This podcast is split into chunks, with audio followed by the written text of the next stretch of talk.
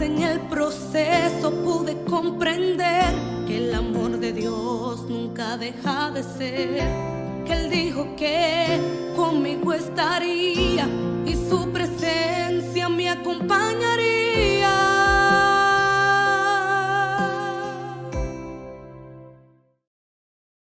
Bienvenidos a el devocional del día de hoy. Estaremos hablando sobre 2 de Corintios capítulo 5.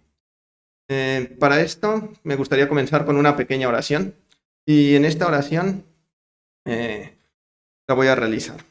Señor Jesús, te pedimos para que todo lo que el día de hoy aprendamos pueda ser de beneficio para nuestras vidas y que lo podamos aplicar en nuestro vivir el día a día para poder compartir tu mensaje, Señor.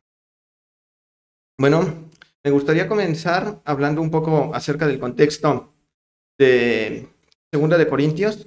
Esta se escribió después de Primera de Corintios. Sin embargo, los corintios empezaron a menospreciar al apóstol Pablo, puesto que no tenía las riquezas ni los ministerios espectaculares de otros predicadores. Ante esto, el apóstol Pablo en Segunda de Corintios 4 les invita a seguir a Cristo y no a ellos mismos. Esto lo podemos ver en el versículo 7 del capítulo 4, el cual dice, ahora tenemos esta luz que, que brilla en nuestro corazón, pero nosotros mismos somos como frágiles vasijas de barro que contienen este gran tesoro. Esto deja bien claro que nuestro gran poder proviene de Dios, no de nosotros mismos.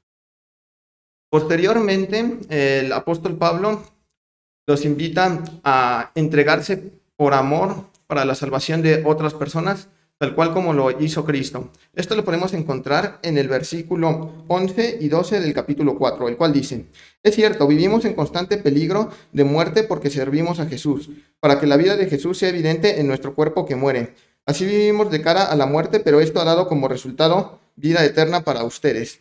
Finalmente, concluye este capítulo diciendo que este mensaje de reconciliación tiene una gran recompensa mayor a cualquiera que podamos tener en esta tierra. Esto lo encontramos en el versículo 17, el cual dice, pues nuestras dificultades actuales son pequeñas y no durarán mucho. Sin embargo, nos producen una gloria que durará para siempre y que es de mucho más peso que las dificultades. Ya teniendo esto como contexto, entonces ahora sí, el apóstol Pablo en el capítulo 5 nos hablará de dos temas. El primer tema es acerca de nuestros nuevos cuerpos. Esto ya lo había mencionado en Primera de Corintios, capítulo 15, versículos 42 y 44, los cuales dicen, lo mismo sucede con la resurrección de los muertos. Cuando morimos, nuestros cuerpos terrenales son plantados en la tierra, pero serán resucitados para que vivan por siempre. Son enterrados como cuerpos humanos naturales, pero serán resucitados como cuerpos espirituales. Así como hay cuerpos naturales, también hay cuerpos espirituales. Posteriormente, el apóstol Pablo en este capítulo 5 nos hace una revelación que nuestros cuerpos se desgastan a causa de querer nuestro nuevo cuerpo espiritual. Esto lo podemos encontrar en los versículos 4 y 5 del capítulo 5, los cuales dicen, mientras vivimos en este cuerpo terrenal, gemimos y suspiramos, pero no es que queramos morir y deshacernos de este cuerpo que nos viste, más bien queremos ponernos nuestro cuerpo nuevo para que este cuerpo que muera sea consumido por la vida. Dios mismo nos ha preparado para esto y como garantía nos ha dado su Espíritu Santo. Luego el apóstol Pablo nos vuelve a invitar, así como en el capítulo 4, a dejar las cosas de esta tierra y buscar las cosas celestiales, siguiendo en todo momento a Cristo. Esto lo podemos encontrar en los versículos 7, 9 y 10 los cuales dicen, pues vivimos por lo que creemos y no por lo que vemos. Así que ya sea que estemos aquí en este cuerpo ausentes de este cuerpo, nuestro objetivo es agradarlo a Él, pues todos tendremos que estar delante de Cristo para ser juzgados. Cada uno de nosotros recibirá lo que merezca por lo bueno o lo malo que haya hecho mientras estaba en este cuerpo terrenal. Este justamente es el mismo consejo que nos dio Cristo en su Evangelio, como lo dice en Mateo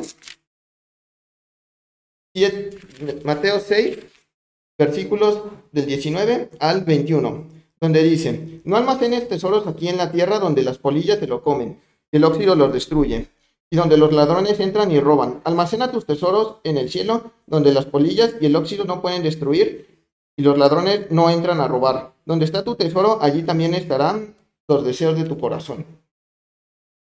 Teniendo entonces este mensaje como introducción acerca de nuestros nuevos cuerpos y cómo debemos de hacer tesoros en el cielo, ahora sí el apóstol Pablo nos hace la invitación a ser embajadores del mensaje de reconciliación. Y para esto nos da ciertas características que debemos de seguir. Primero nos habla acerca de la importancia que tiene este mensaje de reconciliación, como lo dice en el versículo 11, el cual dice, dado que entendemos nuestra temible responsabilidad ante el Señor, trabajamos con esmero para persuadir a otros. Dios sabe que somos sinceros y espero que ustedes también lo sepan. La primera característica de este mensaje de reconciliación que debemos de dar como embajadores es que debemos de actuar con un corazón sincero sin llegar a ser jactanciosos, tal cual como lo dice en el versículo número 12. ¿Estamos de nuevo recomendándonos a ustedes? No, estamos dándoles un motivo para que estén orgullosos de nosotros, para que puedan responder a los que se jactan de tener ministerios espectaculares en vez de tener un corazón sincero. La siguiente característica la encontramos en los versículos 14 y 15, la cual nos habla acerca de haber dejado nuestra vida pasada y ser transformados por Cristo. Y dice, sea de una u otra forma, el amor de Cristo nos controla, ya que creemos que Cristo murió por todos, también creemos que todos hemos muerto a nuestra vida antigua. Él murió por todos para que los que reciben la vida de Cristo ya no vivan más para sí mismos, más bien vivirán para Cristo quien murió y resucitó por ellos.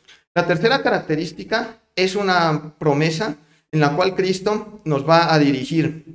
En esta promesa, Él nos va a motivar y asimismo nos va a perfeccionar para poder llevar a cabo este mensaje de reconciliación a las demás personas. Esto lo podemos encontrar en el versículo 17, el cual dice, esto significa que todo el que pertenece a Cristo se ha convertido en una persona nueva. La vida antigua ha pasado, una nueva vida ha comenzado. Finalmente, como cuarta característica, nos recuerda la importancia del mensaje de reconciliación y que debemos de estar conscientes que solamente por ella es como podremos llegar a ser perfeccionados y a tener vida eterna. Esto lo podemos encontrar en los versículos 19 y 21 del capítulo 5.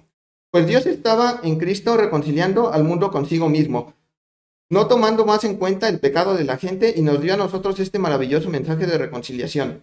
Pues Dios hizo que por Cristo, quien nunca pecó, fuera la ofrenda por nuestro pecado, para que nosotros pudiéramos estar en una relación correcta con Dios por medio de Cristo. Finalmente, este llamado de ser embajadores se nos menciona en el, en el versículo número 20 de 2 de Corintios 5, el cual dice, Así que somos embajadores de Cristo, Dios hace su llamado por medio de nosotros. Hablamos en nombre de Cristo cuando le rogamos, vuelvan a Dios. Y bueno, hermanos, ya habiendo visto estas características, como conclusión les puedo decir que debemos de actuar con un corazón sincero, dejando nuestra vida pasada. Como muestra de esto, vamos a buscar los tesoros celestiales y ya no los terrenales. Y asimismo estaremos compartiendo el mensaje de reconciliación como buenos embajadores del Señor no olvidándonos que no solamente debemos de compartirlo de manera hablada, sino también con nuestros actos, reflejando la manera de vivir de Cristo. Esto mismo lo hizo el apóstol Pablo en su ministerio, como lo podemos encontrar en Filipenses 3, del 12 al 14, los cuales dicen, no quiero decir que ya haya logrado estas cosas ni que ya haya alcanzado la perfección, pero sigo adelante a, fin de hacer mía esa perfección para la cual Cristo Jesús primeramente me hizo suyo. No, amados hermanos, no lo he logrado, pero me concentro solo en esto. Olvido el pasado y fijo la mirada en lo que tengo por delante y así avanzo hasta llegar al final de la carrera para recibir el premio celestial al cual Dios nos llama por medio de Cristo Jesús.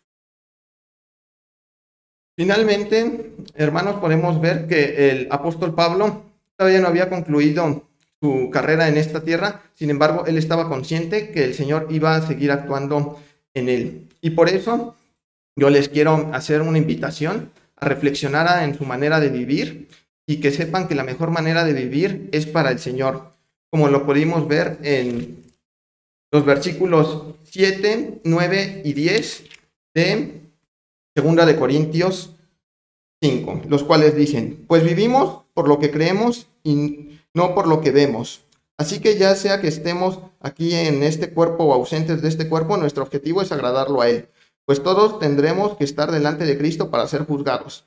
Cada uno de nosotros recibirá lo que merezca por lo bueno o lo malo que haya hecho mientras estaba en este cuerpo terrenal. Hermanos, espero que este mensaje les haya sido de bendición a su vida y sobre todo que lo puedan aplicar. Ya saben ahora las características de un buen embajador del mensaje de la reconciliación y sobre todo la gran importancia que esto implica. Tengan una bendecida semana. Muchas bendiciones.